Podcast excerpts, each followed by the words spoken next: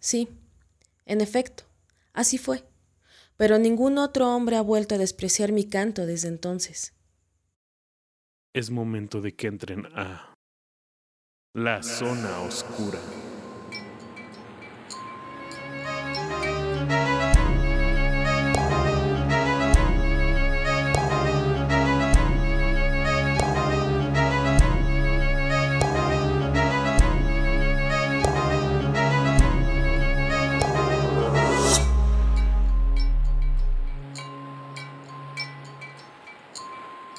Bienvenidos sean mortales una noche más a este su podcast predilecto que está en un lugar especial dentro de su corazón.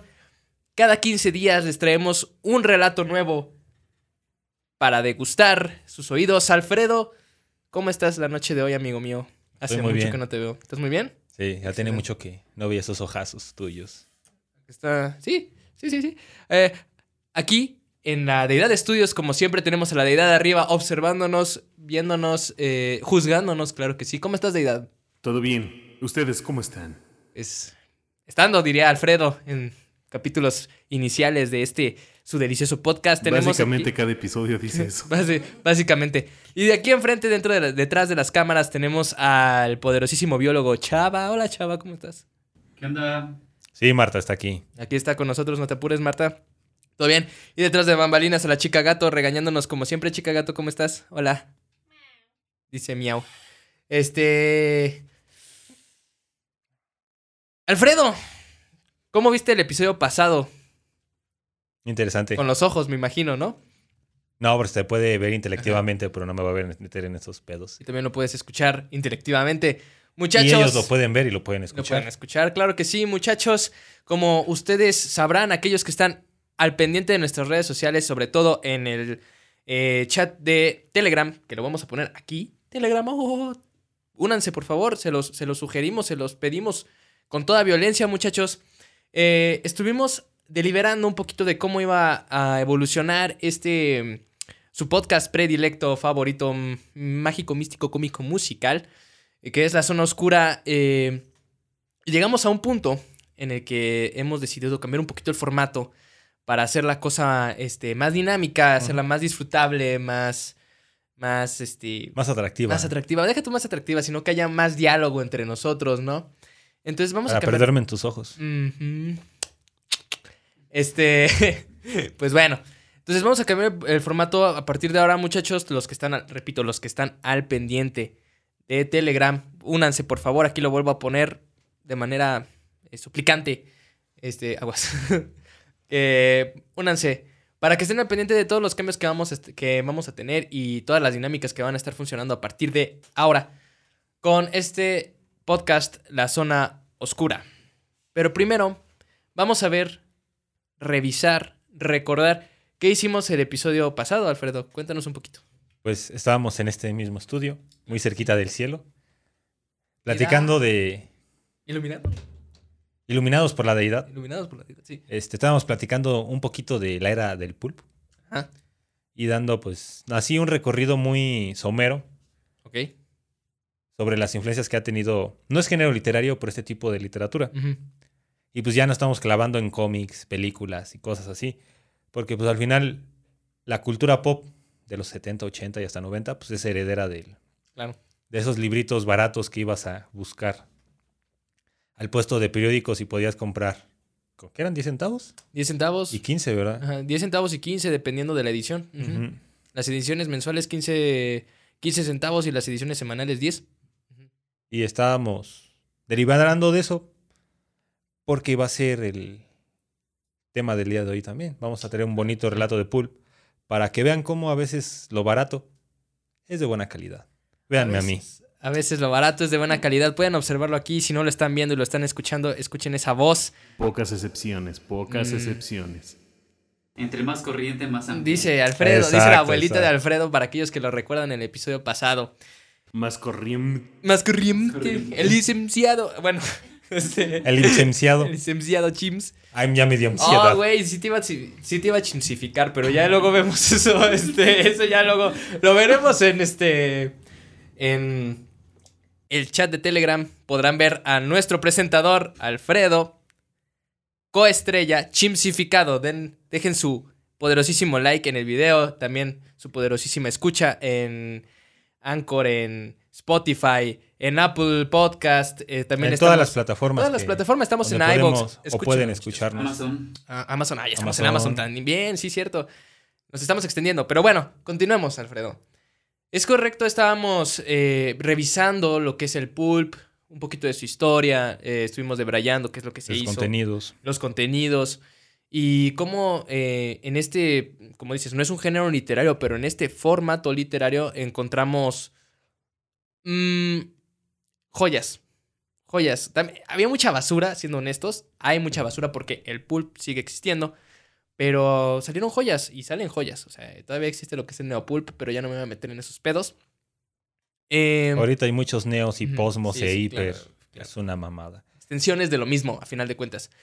Entonces, bueno, como lo hicimos en su momento con nuestro ciclo de, de la primera temporada en el que estábamos tomando mm, temas, clichés del horror y los estuvimos poniendo en mesa, sobre todo se trataban mucho de, lo, de la literatura gótica. Y que vamos a regresar, ¿eh? Eh, claro que sí.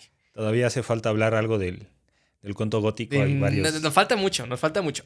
Y también de- hablamos un, ¿cómo se llama? Un ciclo completo del horror cósmico. Fue lo que estuvimos manejando la temporada pasada y ahora vamos a hablar de, de- de- del pulp, como lo mencionamos en el episodio pasado.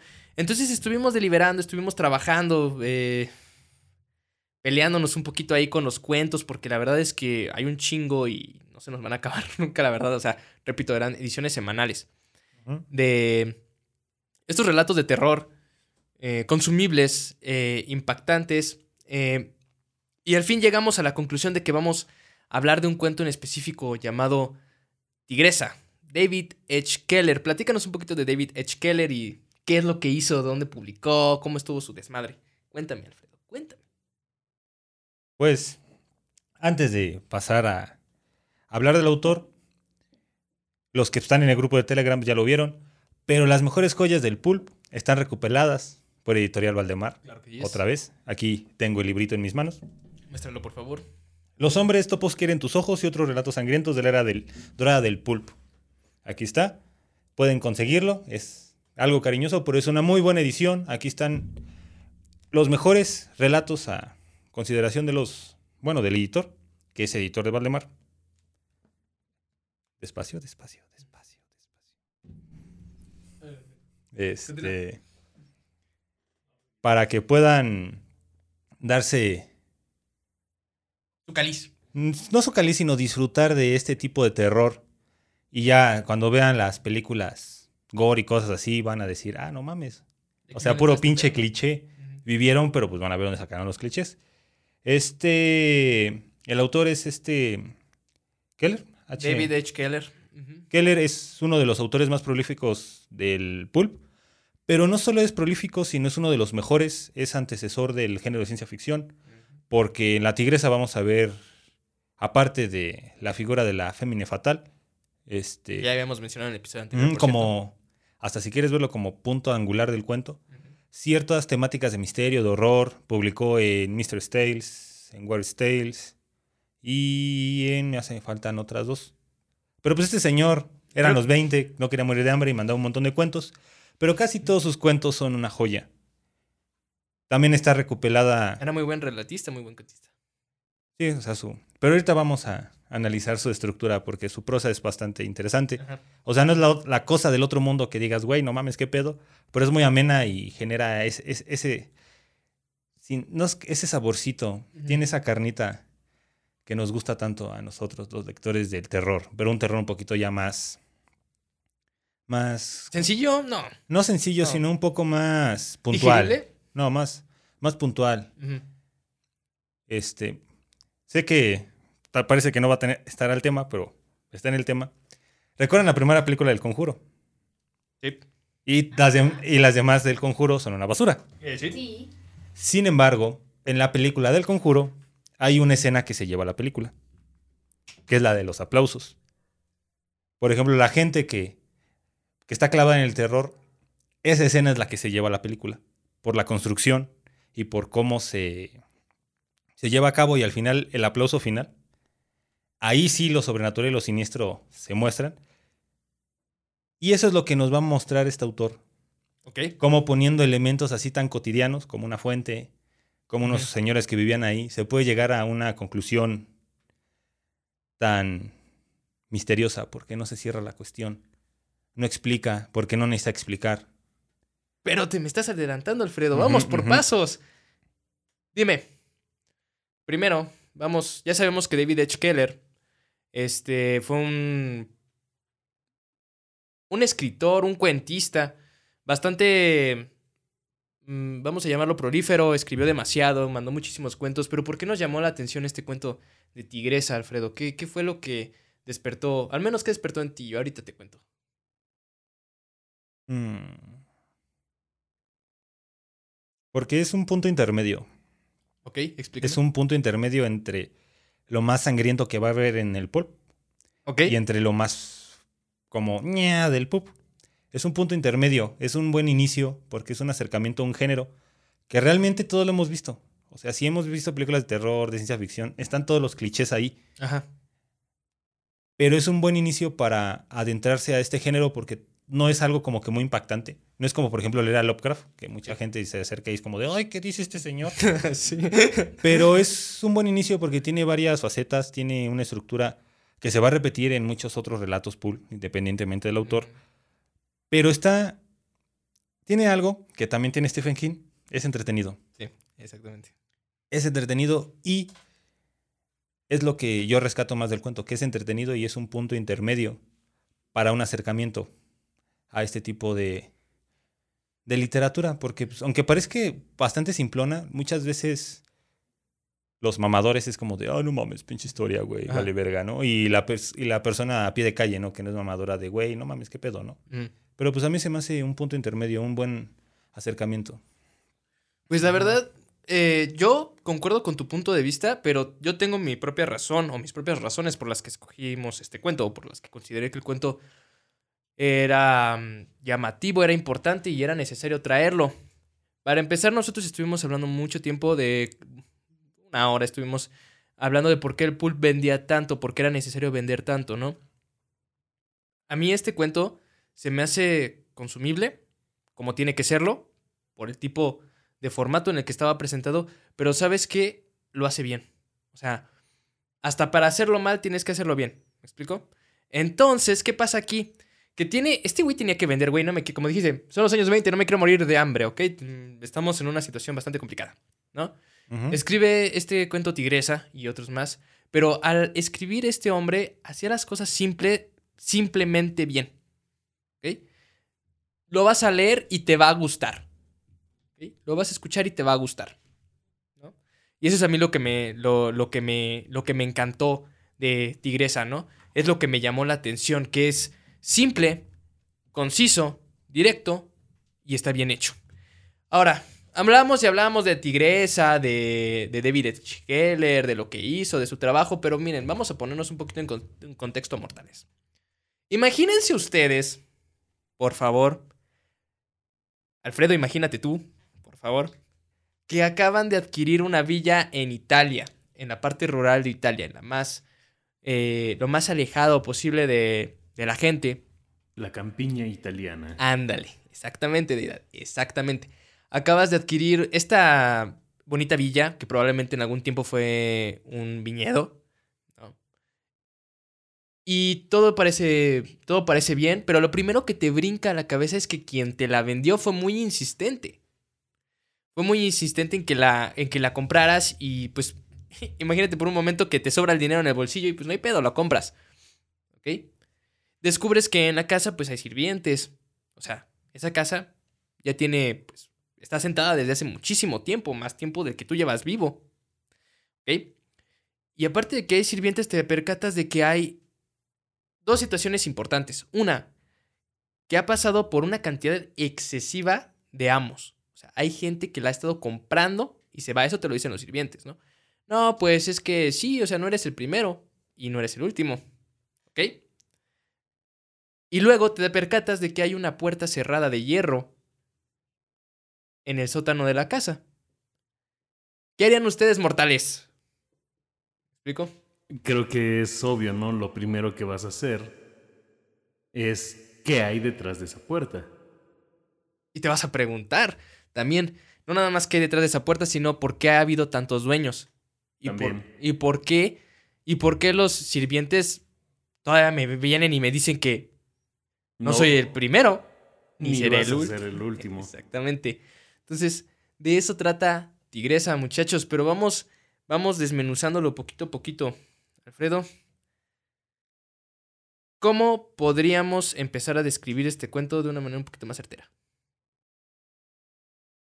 Yo diría que con el cliché del vendedor, porque es el que nos es el personaje que nos presenta la situación inicial, pero sin decirnos más más allá de lo que tiene que decir. O sea, su función es es ese vendedor insistente, mamón, está de sí, llévatelo. Es un Adam. Me tenía que salir. Tú sabes quién es. Tú sabes quién, ¿Quién es, es? Adam. Si nos Que así, escuchando. que a la de Perdón, huevo de, güey, tienes que leer el, el jaque al psicoanalista, es la mamada, que no sé qué, te va a encantar. Así eres. O sea, Adam. es ese tipo de Así vendedor eres, Adam. Que vendes mierda, güey. Vendes mierda, Adam. Vendes mierda. güey. No, es ese vendedor insistente.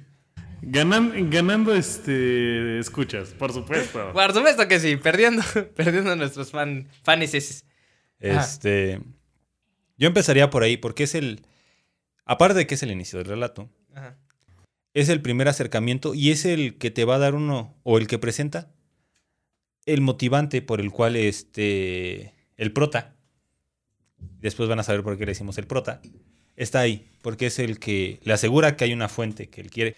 Y entonces, este, el prota, pues va en busca de esa fuente. Porque pues uno de sus compas le digo que dijo que estaba en su casa. Pero lo- le, le- sus compas lo voy a dejar hasta ahí.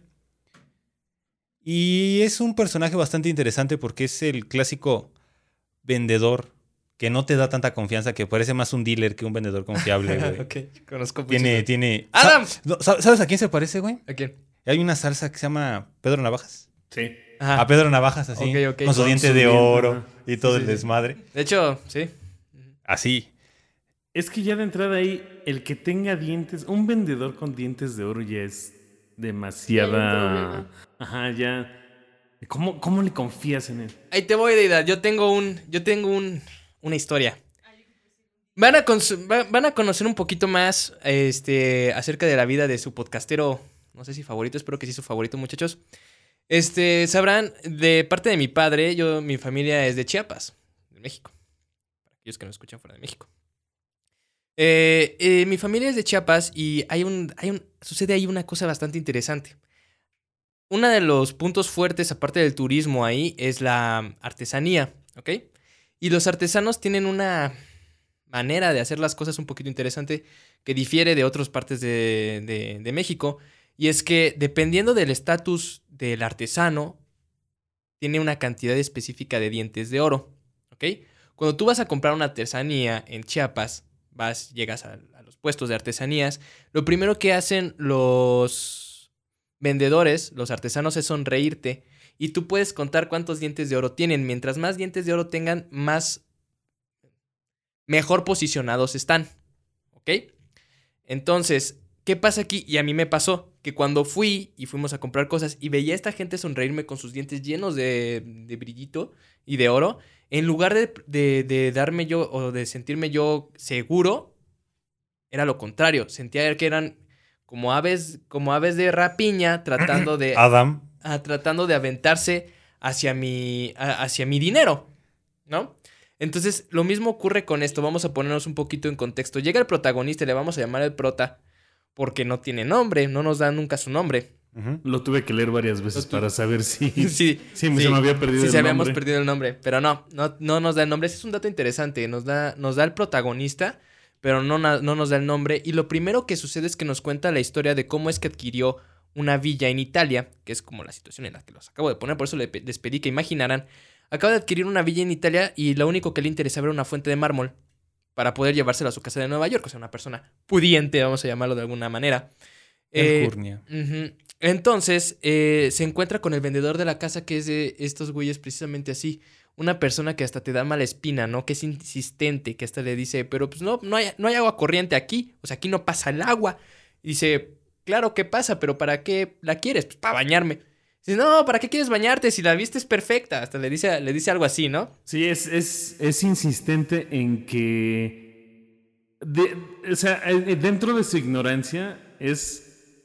Es que no te puedo decir directamente que no vas a estar mucho tiempo. Eh, Eh, tú compra la villa. Tú compra la villa, cabrón. Y este. Y sí, eh, este personaje, pues de entrada ya nos, nos causa un, un- poquito de, de malestar, vamos a decirlo. Pero no lo tomamos mucho en cuenta. Que acaba de empezar el cuento, nos acaban de poner en contexto, ya nos contó que acaba de adquirir un- una villa en Italia, que la vista es hermosa, pero su única necesidad era la fuente, ¿no? Bueno, necesidad, un gusto pudiente. Este, es adquirir una fuente. Luego, descubre que dentro de esa villa viven un par de ancianitos, un par de viejos, una señora y un señor, marido y mujer, me imagino yo, porque tampoco lo mencionan si son hermanos, si son maridos, no sabemos. Eh, pero viven ahí. Y trata de dialogar con estas personas, pero no, no consigue gran cosa más que enterarse de que, pues, una, que han pasado muchísimos dueños por esa casa con las mismas características que él, hombres jóvenes, pudientes, buena posición social y que por alguna u otra razón adquieren la villa. Pero generalmente es que este hombre, el vendedor llamado Franco, del si tenemos nombre, eh, les vendió insistentemente la casa. O sea, eh, fue tan insistente para venderles la casa que no tuvieron de otra más que comprarla. ¿Me explico? Y eso es lo que va. Y así es como se va desarrollando este cuento misterioso. Ya. Hay un detalle que no sé si lo recuerdes, pero es muy importante, es que la pared del cuarto estaba recién pintada. Siempre. O sea, se veía que la casa, aunque era vieja, se veía que se remodelaba continuamente porque la pintura del cuarto principal era fresca. De hecho, uno de los sirvientes le dice que está como puesta como para que, para que escribas, ¿no? Sí. Es, es, es a propósito que, que está ahí como invitándote a escribir. Sí. Que las paredes son tan blancas, tan inmaculadas, que te invita a escribir y a dibujar cosas, ¿no? Y hasta lo pregunta el prota, ¿no? Oiga, los dueños anteriores han pintado, han escrito, han, han hecho lo. Y, y así lo dicen. Han escrito y hecho lo que quieran. De todas maneras, era su casa. Ujú. ¿Explicó? Y usted, y les pregunta el prota, ¿y ustedes saben que escribía o algo, o que escribían o algo? No, no sabemos inglés, ni escribirlo, ni leerlo. Entonces, de aquí ya te empieza aquí como que a despertar. Y es, Uy. ¿cómo se llama? Son esos elementos que en, en ese tipo de relatos de suspenso, terror, van, se van hilando poco a poco, porque recuerda que el terror es aquello cotidiano que se vuelve sobrenatural. Ya lo hemos mencionado antes. Ajá. Y pues ya por azares del destino llega a la puerta del sótano. Las llaves que tiene, pues de pura casualidad, no, no abre. Ninguna de las llaves es. Se da cuenta que es una llave diferente. Y pues para no seguir espoleando así el relato, viene el personaje. El personaje. El verdadero personaje. Personaje de este relato, por el cual tiene el nombre, que es una hermosa mujer llamada Donna. ¿Cómo se pronunciará? Mar ¿Maqués? Mar- mm, es eh, don Donna- Marquesí. Marchesí. Mar- Marches- No. Marquesí, ¿no? ¿Marchesí o Marquesí? No. Se escribe Marchesí. Pero el H no se. Según yo, el H no se pronuncia. Marquesí. Marquesí. Ajá. Podría ser, podría ser. No soy, no, no, Al- no soy alguien italiano, que muchachos. sepa italiano y que No. nos pase el dato, por, Por, favor. favor. Deidad que nos sí. fa- Mm, mm, Puede ser. Eh, sí, continúa Alfredo, por favor. Y pues descubre al personaje del relato y describen a la mujer de una manera bastante misteriosa. Le ponen entre... Anormal, diría yo. No anormal porque el autor simplemente describe características de cualquier mujer, Claro. Excepto los ojos. excepto los ojos. Pero al mismo tiempo, esas características que parece como que va como a sobreexagerar, siguen estando en el límite de lo, De lo normal, ¿no? Es- ¿De lo humanamente posible? Del, del, pues, de una anatomía que no, no excede. Según yo, A ver, dinos. o sea, es, es como exaltar un poco según tu percepción personal. Pero otras, es como cuando hablamos del- de la película Big Fish, y la intención de Big Fish. ok, sí, sí. ¿Cómo exaltas o cómo exageras cualidades de, de algún ser para que sea más eh, visible o sea más tangible esa característica de esa persona o ese personaje? Entonces siento que esto es lo que pasa, e insisto, excepto en los ojos. En los ojos es algo que sí es imposible de que pase. Sí, claro, a no ser que te hagas algún... Que, que las hay, ¿eh? Modificaciones corporales para tener los ojos de gato. De gato. Miau. Hola, miau. Son hermosos. Y pues bueno, el prota, con sus poderes de prota, Claro. llega con esta dona, conoce a la chica, la describen, como bien ya mencionó la, la todopoderosísima Santísima Deidad, una mujer muy bella, este, de tez blanca, manos finas, Uñas largas. uñas largas, Pintadas de rojo. pintadas de rojo. Como me gusta. Es que, a ver, Muy- eh, eh, otra vez inter- Interrumpe, Deida, lo que tú quieras. El último juego de Resident Evil. Le- Lady, ¿cómo se llama? ¿Lady qué? Dimitrescu. Dimi- Dimitrescu. Eh, cuando yo estaba leyendo el, el cuento, me estaba imaginando a, esa, a ese personaje. Ponlo, chavo. Así, porque además. Pon aquí a la. A la... A la waifu. Ay, es que iba, iba a ser un poquito. Iba a ser un poquito obsceno. Mejor tienes la, la waifu. Vamos a ponerla así. Sí, pues, waifu. porque incluso te dice que estaba, que su, su silueta está dentro de. Bueno, no, no recuerdo la- las palabras, pero la idea es, es que su silueta es también como muy atractiva, muy Ajá. llama, llama. Llama a, a hacer la tuya, ¿no? Sí, también no olvides de la voz. Ah, la voz. También habla También de la menciona voz. que tiene una voz Que era como fina. ronroneante, ¿no? También nos dice que Sí, era ron- sí. una voz ronroneante. Y hasta lo, lo- lo dice, ¿no? Como un gato. Miau. Hola, miau. Algo así. como mi pinche miau miau. Eh, Pero- ajá, Continúa. Y pues recordando lo que dijimos acerca del pulp, y no solo sea en el pulp, se da desde el relato gótico y es un elemento que se va a seguir frecuentando, la mujer como antagonista de los relatos. Eso se ve desde cuentos de Stoker, desde cuentos de Poe. Te puedo poner. eh, este ya lo habíamos dicho. De hecho, tenemos, tenemos que traerlo un día de estos. eh, el monje. desde el monje. María. Ah, pobre Ambrosio. Ah, este Ambrosio le pararon, le pararon, ¿no? Putiza. Ujú, Bueno, continúa.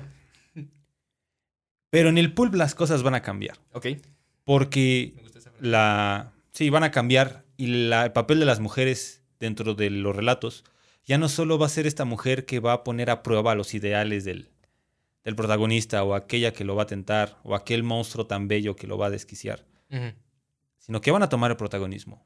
Porque, por ejemplo, en El Monje, al final esta Teresa, no, María, María. María, date cuenta que termina siendo secundaria al sufrimiento de Ambrosio, aunque sea el causante. Sí.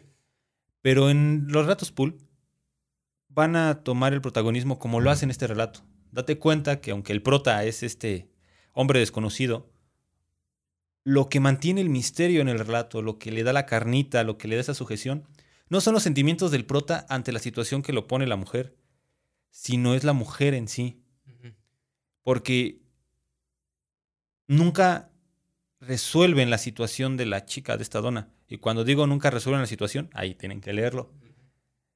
Y es el papel que va a tener la mujer en este, en este tipo de literatura, que es un papel nuevo que antes en la literatura no se les había dado. Ok, explícate. Porque en la literatura anteriormente, como lo venía explicando, vámonos con Cumbres Borrascosas, por ejemplo aunque la protagonista es una mujer, y aquí se ve más marcado porque es una mujer, la situación adversa viene dada por un hombre. Pero date cuenta que ahí el hombre, este Heldrin, el nalgoncito sabroso, es el causante de toda la situación de angustia que va a sufrir esta chica. Ajá. Igual pasa en el monje. Esta María es la que hace que Ambrosio se desquicie y caiga en lo más oscuro del pecado. Pero aquí esta dona no hace que el prota tenga ese conflicto de intereses, no hace que su figura sea la que despierte lo sobrenatural Ajá. de la situación, sino es ella lo sobrenatural. Es ella lo que nos explica. Es al final cuando terminas de leer este relato, te das cuenta de qué pedo con ella. Ajá. Porque ya después pues, ves que regresa, que se da cuenta de las situaciones de lo que hacía. Incluso te explican el móvil de la chica esta, de esta dona. Pero ahí es cuando ella se vuelve el prota del cuento. Sí, no- indirectamente. mm, y ni siquiera es indirectamente. O sea, por el tipo de narrador, porque es un narrador de tercera persona que te presenta solamente el contexto del vendedor y de este y del prota. Y luego el prota es Espera, una- no, no, el narrador es primera persona. Con el. No, Con el, el, el que te lo cuenta es el prota. Por eso, ese- esa, esa es cuando cambia a tercera persona. Pero Ok. el narrador al principio nada más te dice, estaba un güey en una viña y van a comprar una casa. Y se abre el primer diálogo. Y es el prota el que te está contando en primera persona, pero al final él está contando qué pedo con Donna. Sí. O sea, date cuenta que su situación o la angustia que pueda tener, aunque sí son indirectamente como de... Como lo que te dices, no mames, qué pedo este güey, o qué está pasando, la angustia que tiene con su amigo. En el fondo es el dolor y el odio que tiene esta morra por lo que le hicieron, lo que se vuelve el punto álgido del relato. Sí, de hecho, precisamente esta parte es bien interesante y es algo que sí quería comentar. Aquí es de esas pocas veces que he leído, y digo pocas veces, no tan pocas, pero sí es de las contadas veces, mejor dicho, que he leído en el que el protagonista existe, pero el protagonista es esto que llaman, ahorita lo llaman una Mary Sue, ¿no? Que es esta forma perfecta de ser del personaje, que de entrada eh, todo lo puede, ¿no? El protagonista, eh, por decirlo de alguna manera, lo voy a poner entre comillas, el que resuelve el dilema, el conflicto, eh, es un hombre bien hombre, macho bien macho, eh, detective bien detectivesco, güey, que resuelve, que va a resolver el conflicto. Entonces llega un momento, es esta figura del héroe, como lo llegamos a discutir en algún momento, ¿no? Que primero el héroe recibe una llamada. ¿Y qué pasa aquí? Que un hombre llamado George Seabrook le avisa a su amigo, del que no tenemos nombre, que es el protagonista, eh, le avisa que hay, que hay una fuente que puede ser de su interés, una fuente de mármol que puede ser de, ser, su interés en una villa que acaba de comprar, ¿no? Y esa es la llamada. Entonces, el héroe en general se resuelve con todos los pasos del héroe, ¿no? La llamada, el mentor, el conflicto y el malo malísimo y la resolución. Pero aquí, de hecho, precisamente esta es una, una en nuestras sesiones de, de este, de, de platicando con la deidad estábamos preguntándonos, ¿qué hace a un villano un buen villano? Y llegamos todos a la conclusión de que es el trasfondo del villano, lo móvil del villano, que el villano tenga un motivo, un, un, un buen motivo para hacer las cosas que está haciendo. Y aquí es donde entra Tigresa, donde entra Donna, con su, con su motivo, con sus aspiraciones, con su dolor, con su maldad, de cómo algo tan sencillo como sus propias inseguridades se convirtieron en, en algo que la acabó como persona, la deshumanizó de alguna forma y ella expresa ese dolor y lo explaya, lo proyecta hacia otras personas. Y es, la verdad es que ahí es cuando ella se roba el protagonismo. Que ahí, el, igual comentábamos, ¿no? Como el primer gran villano en la cultura popular que le pasa esto es Darth Vader. Ah, ujú. Ah, En las primeras, en la primera saga es el malo, malo, malísimo. Un poquito te dejan ver el resquicio en la última, donde ya, te- ya sabes, ¿no? Desde, desde, eh, perdón que te interrumpa, desde The Empire Strikes Back ya podemos ver humanidad en Darth Vader, pero, Pero poca, ¿no? muy poca. Ajá, como Sí, de, pero- híjole, como que sí se toca tantito el corazón. Ajá.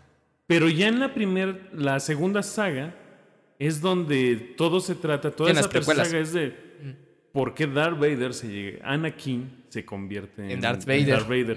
Y te das cuenta que simplemente fueron circunstancias. Por una parte, él no sabe lidiar con, con sus inseguridades y hace y, y él toma la posición del mundo es el que a mí no me quiere, no esta sociedad es el, el que no me quiere a mí. Lean los putos cómics de Darth Vader, no manches, qué cosa tan y increíble. Ajá. yo no los he leído, pero tienes que eh, leerlas, pero tienes no- que leerlas. con- los bueno, voy a pasar, los tengo, los tengo, los tengo. Ajá, y entonces y ahí luego hay otras situaciones donde donde él está bueno eh, bueno primero son sus inseguridades Ajá.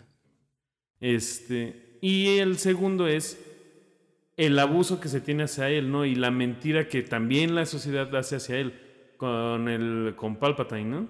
O. Palpatine, ¿cómo se pronuncia? Este, vaya, el abuso que se tiene de él y la promesa de que tú ibas a ser el más bueno de los buenos, tú era, tú ibas a ser el Supone Mesías. que eras el elegido. Ajá. Ajá, exactamente. Y de ahí es donde cuando termina esta saga te conviertes en el malo, malo, maloso. Pero cuando no tienes... Y ahí es donde están mal los prejuicios en esta sociedad, ¿no? Si no sabes qué le pasó a esa persona antes de que tú lo conocieras, no juzgues. Ajá. ¿Sabes también en. Perdón, Daida. Me disculpo. Humildemente. Este, ya voy a sacar el lado taca. Pero uno de los mejores villanos que tiene las mejores fundamentaciones y hasta que ves su historia entiendes por qué toma las acciones tan radicales que toma. Zuko. No, porque, No, porque Zuko no es villano. Zuko no es un villano. porque fíjate que aunque Avatar, aunque es una muy, muy, muy buena serie, su antagonista simplemente es malo porque es malo. Sí. Sí, Este, bueno, sí. Este Osai. me retracto. ay, el señor del Yo me refería a este Nagato, a Pain en Naruto. Ok. De lo que estábamos hablando. Ajá, desde- porque Fíjate, perdón que te interrumpa, Alfredo. Es que yo nada más he visto completa la Shonen Jump de Naruto, la primera. mm, Shippuden me quedé hasta que encuentran a Sasuke otra vez, güey. Y empezaron a meter rellenos. Pero ajá, continúa. porque y aquí es cuando el antagonista se lleva el papel, porque pues este güey te lo presentan desde, desde la primera, de que pues, es el líder de la organización, que la chingada y tú dices, este güey, ¿cuál es su pinche fundamento, no? Para hacer tanto desmadre. Y hasta que te cuentan su historia, güey, te quedas con cara de güey, o sea, todos todo el mundo ninja le quitó todo lo que amaba. Y lo único que él quiere es destruir ese orden que Naruto está defendiendo porque es lo que causa dolor. Y es cuando dices, Pain tiene razón y el prota está bien pendejo. Porque llega un punto en que, y la manera en que lo resuelve el autor es una pendejada, en que Pain le dice a Naruto, ¿y tú cómo vas a evitar las guerras? ¿Cómo vas a evitar el círculo de odio? Y Naru- y Naruto le dice, no sé, soy un chem. Y al final, ¿sabes cómo lo resuelve el autor? Convirtiéndolos en, en Vegeta y en Goku. Y nadie hace de, hace de pedo porque tienes a dos güeyes que se pueden a chingar a todos tus güeyes. Pero realmente no se resuelve el conflicto. Ajá. Y es cuando la frase más mamadora de Pain, que cada que la escucho me mama, que dice, tú crees que tu dolor es más grande que el mío, pero no. Uh, oh, eso está bueno, ¿eh? Sí. Bueno, y todo esto es para decir que la Que el dolor de Donna, de la tigresa de la tigresa. está fundamentado en Está- ese concepto. Está Sí. fundamentado en su propio concepto. Cuando el dolor, yo, yo lo veo de esta manera y lo estuve analizando. Inclusive es gracioso como un cuento que no requiere tanto análisis, que no requiere tanto trasfondo, porque es eso, para vender, es pulp. Pero el autor es un genio, porque inclusive haciendo un cuento consumible, que era para que vendiera revistas y él pudiera ganarse el pan de cada día, pone pequeñas semillitas para que tú lo puedas identificar. De entrada, la apariencia de Donna, ¿no? Yo puedo ver, desde mi punto de vista, que el dolor de Donna y lo que le pasó y cómo lo. qué es lo que la hizo transformarse de una manera tan radical, sus inseguridades, sus miedos, sus incapacidades, llegan a un punto en el que se transforman en lo físico. Me explico, se proyectan ya en su físico. Luego, ¿cómo es que ella ya no puede detener, hablando de ciclos de violencia, ya no puede detener el ciclo de violencia en el que ella sufrió, ¿ok? Al menos como nos lo explican, y cómo es que sigue esa espiral de violencia que la termina llevando a su final, que la termina llevando a su propia destrucción. Y es que ella no es mala por ser mala, es simplemente es mala porque perdió su norte. Y de hecho, en el cuento se van a. Si, este, si lo leen, espero que lo lean, Tienen que leerlo. eh, se van a dar cuenta que ni siquiera es que tenga un poder físico. ¿Se acuerdan también lo que decíamos de los villanos de. Los, el cual- a ver, Chava, tú. Ajá. ¿Cuál es el, el, el, el villano malo maloso de Batman? Ok, ese es nuevo. ¿Eso es nuevo? Eso es nuevo. ¿Tiene superpoderes? No. Ok. ¿De Superman? Lex Luthor. Ese sí. Ajá. ¿Tiene superpoderes? ¿Tiene- Ajá. ¿Tiene superpoderes? ¿Quiénes son los grandes villanos de los grandes superhéroes? No es porque tengan fuerza, no es porque no, tengan... Exactamente. Y la tigresa también lo tiene. Y de hecho lo que hace peligroso a Magneto no es la capacidad de controlar el metal, sino es su inteligencia y cómo pone a La trabajar su poder. manipulación. Su- cómo la pone... manipulación mental. Sí.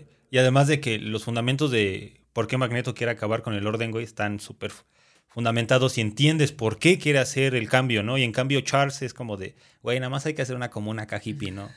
Y el punto de Magneto es, güey, no se puede, güey, porque, porque nosotros, no es que nos creamos superiores, los otros güeyes son los que se creen superiores.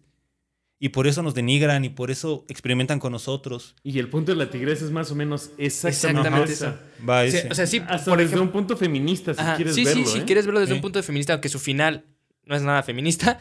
este, pero, o sea, sí, podemos pasarnos todas la, toda la noche dando ejemplos de villanos buenos, villanos malos, como un ejemplo. Y creo que pasó exactamente lo mismo. Darth Vader le pasó exactamente lo mismo que a Sauron. Sauron era el malo maloso que quería dominar a todos con el anillo único y no supimos su trasfondo hasta que es editado y publicado el Silmarillón. Pero era el malo maloso y no, no, no tenía ningún trasfondo. Y lo mismo pasa con la tigresa, pero lo vemos, nos explica ella de propias palabras. Ganon. Ganon, también Ganon de Ganondorf de, este, de The Legend of Zelda, también tiene un trasfondo. Tienes que escarbarle un chingo para entender ese, ese, el trasfondo de, de Ganondorf. Y, lo, y, ¿sabes qué es lo peor de todo?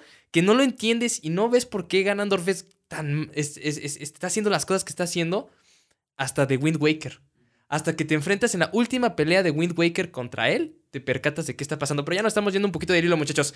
Muchos, muchos, muchos villanos. Y bueno, y sí, regresando a esto, es porque justo la forma en cómo manipula la situación para que los otros eh, dueños anteriores llegaran a este punto, pero apoyándose en los viejitos, güey. Los viejitos son sus manos, güey. Oh, tengo algo que decir de los viejitos. Miren, los viejitos, volvemos con los viejitos, que al principio parecen ser nuevamente un personaje de relleno que está ahí para darle sostén a la historia, ¿no? Está, está ahí para darle, para darle este, sostén a la historia. Los viejitos. Pero pasa algo aquí. Estábamos platicando precisamente, deliberando, haciendo nuestros apuntes, que aquí los tengo. Eh, acerca de cuál es el papel fundamental de los viejitos. No el principal. Una cosa es un papel principal que los viejitos es ser sirvientes, atraer a los... ma- mantener cómodos y atraer a los dueños de la villa el mayor tiempo posible dentro de esta. Pero tienen también un principio fundamental. Y es que aquí, eh, aquí volvemos a ver otra de estas semillitas sencillas que pone el autor de una manera tan inteligente, en la que ellos, aunque lo puedas creer, no son malos. No, no son malos. No son malos. Ellos hacen lo que se les pide porque se les paga. Y ahí te voy. Ahí por ahí hace muchos años un buen maestro, y esto fue en primaria, chicos, en sexto de primaria. Me dijo uno, me dijo mi profesor eh, que el bueno no es bueno porque no sepa hacer el mal. Eso es un ignorante. ¿Ok? El bueno, una persona buena, es buena porque sabe cómo se hace el mal y no lo hace. ¿Ok? Entonces lo que pasa aquí con los viejitos es que son simplemente ignorantes, que lo único que les interesa es que se les pague su sueldo. Porque inclusive lo menciona, ¿no? Este dice, ¿cuánto tiempo llevan aquí? Si son sirvientes, no, pues alguien tiene que pagarnos el sueldo. Y es cuando les da una moneda de oro. Entonces, estos viejitos, a final de cuentas, son simplemente también, eh, son, son un engranaje de la historia, sin duda. Son, eh, son- importante. importante. Más importante, creo. Es, sí, de hecho son, son, son de los, creo que sí, sí, es el, el engranaje tal vez el que mantiene la maquinaria en movimiento, son estos dos viejitos, porque cuando, fíjense bien que cuando los sacan de la ecuación, cuando el prota chingón los pone a dormir y los, los intoxica y los deja do- dormidos en su cama, cuando los saca de la, de la, de la ecuación de, de, de Donna, en ese momento sus planes empiezan a fallar. Sí, de hecho, porque él. Bueno, es que estaríamos metiéndose en la escena. Es que todo este cuento es para llegar a la escena. Escena. La escena, eh, creo que ahí lo importante es que este. Es donde está lo pulp, en la escena. Ajá, exactamente. ¿Cuál es la escena, Alfredo? ¿Qué tienes que decirnos de la escena? Sin spoilear. Sin spoilar. Mm. Me da ansiedad. Me da- Me da ansiedad. Ya se nos puso no, chimps. no, no estoy ¡Te pensando. chimsifico! Bueno, sí. No, estoy pensando cómo, cómo decirlo sin. Sin chimsificarte. Mm. Es la. Lo voy a poner así. Es, es la situación donde el prota tiene que hacer uso más de su, si quieres ver, de su, de su astucia para... Y ya sé con qué lo voy a ejemplificarme. Ya me vino. Bendito Joseph Campbell, te amo. Este, la escena, para no espoliarlos, es el mismo papel en el que está Perseo cuando se enfrenta con Medusa. Ok. No puede ser visto, porque si es visto, se lo carga la chingada. Y no puede ver, porque si no ve, puede ver. se lo carga la chingada. Ajá. Entonces, lo único que hace es, y esta escena se repite en varios mitos, ¿verdad? Claro. Es ocultarse y ocupar lo que tiene a la mano para hacer que al monstruo, porque sí, puede ser un monstruo, la dona, porque aporta, tampoco nos dicen que no lo es, caiga en la trampa del, del prota para lograr acabar con su vida o para lograr obtener su objetivo. Cosa que pues sí se logra. Porque inclusive solo, solo va a dar detalles, solo, solo visualiza la escena, es una, es una cuevita, güey, no hay luz. Ese güey está ahí rondando. Ajá, e- esa descripción de ese lugar es la cuevita y pilares. Sí, sí, Los sí, sí. pilares. Porque el hecho de que haya pilares es de alguien hizo esto con mucho detalle. Y con una intención. Con una intención. Inclusive, pues es una cámara ecoica, ¿no? Dentro, o sea, acústica, perdón. Edad, no me mates. Eh, no, Ecoica está bien, de hecho. Ah, qué bueno. Yo ya, ya estaba, ya estaba viendo la ira de Dios. Sí, en dado caso, Ecoica sería cuando lo que buscas es intensificar el volumen de Pues, lo que está pasando. y es lo que, y es lo que hace. Es lo contrario, Lo contrario. que es donde se prueban las bocinas. Eh, mira, no estoy tan perdido. Y desde las acciones que toma, desde el inicio de cómo va armando su plan, para al final capturar a esta chica, pues es, es, es básicamente, Que ni chica, perdón que te interrumpa, porque tampoco le dan edad, ¿eh? pero tampoco te dicen qué tan grande es. Ajá, por eso no, no le dan edad. Solamente sabes que es atemporal esta mujer. Continúa. Eh, y era donde, regresando a Donna, decimos que, que es esa morra. O sea, ¿Qué es, es, es una gatúbela, es persona, es gata, Hechita. es chita, o sea, no sabemos. Y ya es cuando pues, este men hace su plan y como siempre el prota tiene como que una bendición de no sé quién, todo le sale chido. Claro. Y pues el plan culmina pues en la clásica escena de estas películas donde llegan los polis, tiran la puerta y todo se soluciona. Llegan cuando ya todo está solucionado. Solucionado. Ajá. Claro. Así. y Ah, así co- acaba. co- generalmente, como, como es en la vida real, ¿eh? Tampoco los policías es que resuelvan mucho, honestamente. Oye, o sea, hoy sí tiene, eso es más real que nada, ¿verdad? es más real que nada. O sea, los policías ya llegan en el último momento cuando ya todo se resolvió, para bien o para mal. O sea, recordemos que una resolución no necesariamente es que las cosas se resuelven de una forma u otra, pero no necesariamente buena. Y pues, para ya no decir nada, porque yo, yo siento y pienso que esa es la escena del cuento. Porque esa escena viene preparada desde el primer acercamiento que tiene con este Claro. lugar. Y pues si ya nos ponemos acá fifís, pues eso, pues, eso es un, si quieres ver una adaptación del, del cuento gótico, porque el cuento, todo cuento gótico siempre va a pasar en un castillo, en algo que tiene a- a- algo fantástico. Ajá. Pero date cuenta que aquí lo fantástico no es nada fantástico, simplemente es el odio de una mujer. Y por eso me mama tanto Cumbres Borrascosas y ese giro que le da la novela gótica donde lo sobrenatural no son fantasmas, no son vampiros, no son criaturas extrañas por allá ni entes demoníacos, sino son las propias emociones humanas las que vuelven a las personas en monstruos y las que nos hacen cometer actos tan... Por eso decía Alex que, Extraños. que sus inseguridades y toda esa inhumanidad se ve incluso en el cuerpo, ¿no? Ajá, se ve reflejado. Y es que yo lo pongo de esta manera. Tal vez a lo mejor a, nunca, a nadie se nos pongan los ojos de gato, excepto la chica gato, aquí observándome.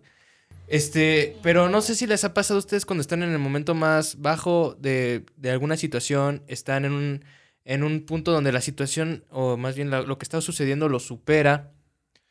Y ustedes están encabronados, tristes, deprimidos. ¿No notan que físicamente cambian? ¿No, le- no- les han dicho? ¿No les han dicho, te ves fatal? Te ves Ah. miserable. A mí me lo han dicho. Entonces, A ver, voltea la cámara. O sea, te ves más delgado, te, te ves más gordo, te ves, no has dormido, este, estás bien, estás, o sea, físicamente, sí, muchachos, nuestras emociones se ven reflejadas físicamente. Y aquí es cuando el odio, en especial el odio, te convierte en esto.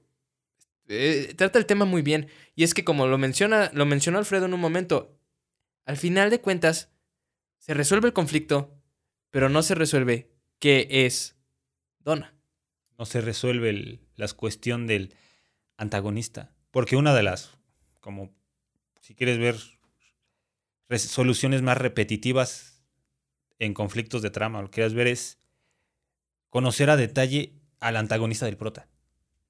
Y cuando Claro. digo a detalle no solo son sus, sus, sus motivaciones, sino incluso sus... Pues ya si nos ponemos más acá, más poperos, sino sus poderes, o sea, su estado físico, porque a partir de ahí el prota pues ya sabe cómo... Cómo afrontarse a lo, Cómo que, está, afrontarlo. a lo que está peleando. Sí, de hecho, esta parte es muy interesante cómo empezaron, y yo creo que fue un movimiento que empezó el pulp, porque ahorita lo podemos ver muy, muy marcado en la, en, en la literatura, en la televisión, en las películas, es el hecho de que el villano muchas veces es más interesante que, que el protagonista. Oye, eh, ahí ahorita me vino. la- Así como lo acabas de decir, la de la serie esta de Invincible. Ajá. imbécil. Imbe- imbécil. Ajá. Este, sí, Ajá. justo el personaje más rico no es im- imbécil, es, es su papá. papá. Es su papá, es el que dice. Toda la serie es para decir, este güey, ¿qué pedo? ¿Qué trae, güey? Ajá, sí. ¿Qué trae este cabrón? Y es que fíjate que el villano llama tanta la- tanto la atención. Yo lo veo desde este punto de vista. ¿Por qué el villano nos llama tanto la atención más que el héroe? Porque la historia del héroe, vean eh, El héroe de las mil caras de Joseph Campbell, siempre va a ser la misma. Sí, y la del villano igual, güey. Y la del villano igual. Pero fíjate bien cómo la historia del villano nos llama más la atención muchas veces más que la del héroe. Nos interesa a veces muchísimo más saber del villano, aparte del misterio y del velo de incertidumbre que, que lo cubre. Es también porque yo siento que en todos nosotros, todos nosotros alguna vez hemos sido villanos. Creo que especialmente de hace algunos años para acá, la función ahora del villano es que nos reta a nosotros mismos. Creo que afortunadamente es una de las cosas que ha ido cambiando en, en nuestra sociedad actual, que lo que hace es retarnos sobre nuestra propia moral y ética. Antes los, el- las primeras funciones de los superhéroes, dígase Capitán América, Superman, que es como los grandes, Ajá. grandes, a final de cuentas, su función dentro del cómic también fue el incentivar valores en los niños, güey. Sí. ¿Por qué crees que Capitán América haga rubio Ajá, o los- verde? Sí, los valores. El hombre americanos. con el valor más cabrón que pueda haber. Mm. Y puede, puede todo nada más contener esos valores, ¿no? Por eso el capitán, ¿no? Y estuvo bien en su momento, pero ahora, ahora ya, no nos, ya no nos estamos educando de esa manera. Ahora lo que buscamos es, es encontrar por nosotros mismos cuál es nuestra um, identidad. Claro, creo que es un, un tema muy importante que se ha estado tocando últimamente en la literatura, sobre todo en la literatura, es la identidad. Y por eso el camino del villano se ha vuelto tan importante. Y bueno, aquí nos podríamos aventar, muchachos, toda la noche, hablando de este relato y de cómo el villano es tan importante. Y en serio, muchachos, este villano, en el tiempo que fue escrito, está muy bien desarrollado. Es algo que netamente vale mucho la pena, mortales. Netamente es algo que tienes que, que, leer. Y inclusive nosotros se lo facilitamos, ¿cómo no? Que dijeron que ya no nos van a leer el cuento. No se apuren muchachos, se los vamos a facilitar a ustedes en el grupo de Telegram. Pásenle por acá. Gracias. Este... Pásenle para poder leer el cuento, muchachos. Pásenle también para poder unirse a la discusión. Y podríamos seguir toda la noche hablando de los villanos, de su camino, de su resolución, de qué es lo que pasa. Y también podríamos spoilearles más del cuento, pero se los dejamos a su consideración. ¿Algo más que agregar, Alfredo? ¿Algo más que me quieras contar? Mm. Que te adoro, nene. Yo también. Pues lo último del, del villano. Los villanos siempre resultan más atractivos porque son. siguen siendo humanos. Ajá. Porque si seguimos el, el modelo del monomito que explica Joseph Campbell, después de, que el, después de que el héroe se vuelve el maestro de los dos mundos, ya no es humano. Ya ha trascendido a otra cosa y ya va a venir acá Superpower sa- sa- Saiyajinesco a partir madre. Sin embargo, el, los villanos no llegan a ese punto. Y los villanos nos llaman tanto la atención porque sus motivos son muy humanos. ¿Cuál es el motivo de Superman para proteger la Tierra? ¿Cuál es el motivo ya de Batman para proteger Ciudad Gótica, no? Pero ¿cuál es el motivo del Guasón para chingarle la vida a Batman? no? Por eso los villanos siempre es como de, ah, mira. Inclusive, ¿cuál es el motivo de Osai? O sea, el motivo de Osai es más humano que el de Gang. Sí, al final de cuentas, Ángel es el elegido. El cuento del elegido que siempre tenemos. Pero bueno, muchachos. Te amo. Espero, yo también te amo. Espero, en serio, que les haya encantado esta edición, que les haya gustado. Dejen su poderosísimo like. Ya tenemos todas las referencias. Eh, nos adentramos al cuento, lo indagamos, lo revisamos. Y la verdad es que quedé muy satisfecho. ¿Cómo, tú, cómo lo viste tú? Está bonito. No, no, no dijimos na- nada que estuviera de más, siento. Nada- Todo bueno. ¿Todo bueno? Ok, Sí. ¿tú cómo la viste, Deidad?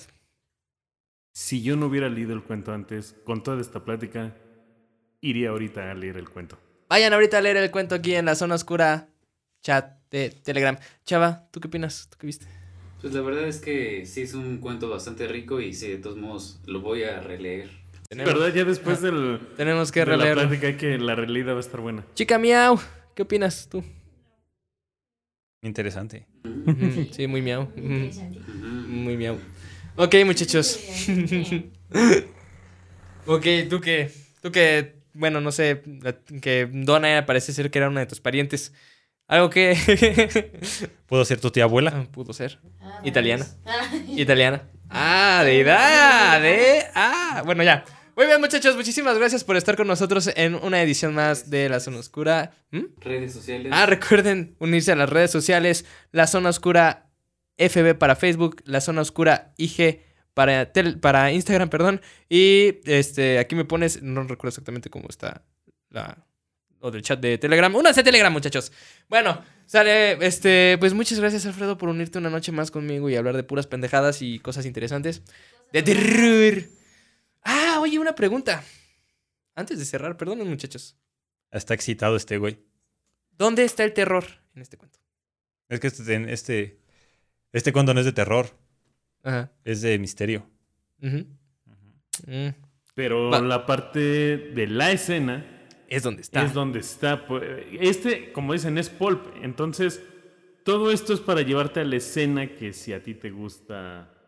Si hemos estado hablando de Invincible, de cómics, es que va a haber sangre.